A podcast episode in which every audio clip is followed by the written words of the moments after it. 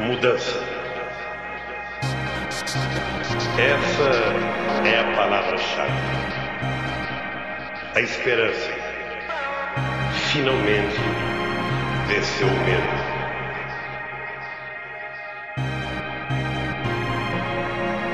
A sociedade brasileira escolheu mudar e começou ela mesma a promover a mudança necessária.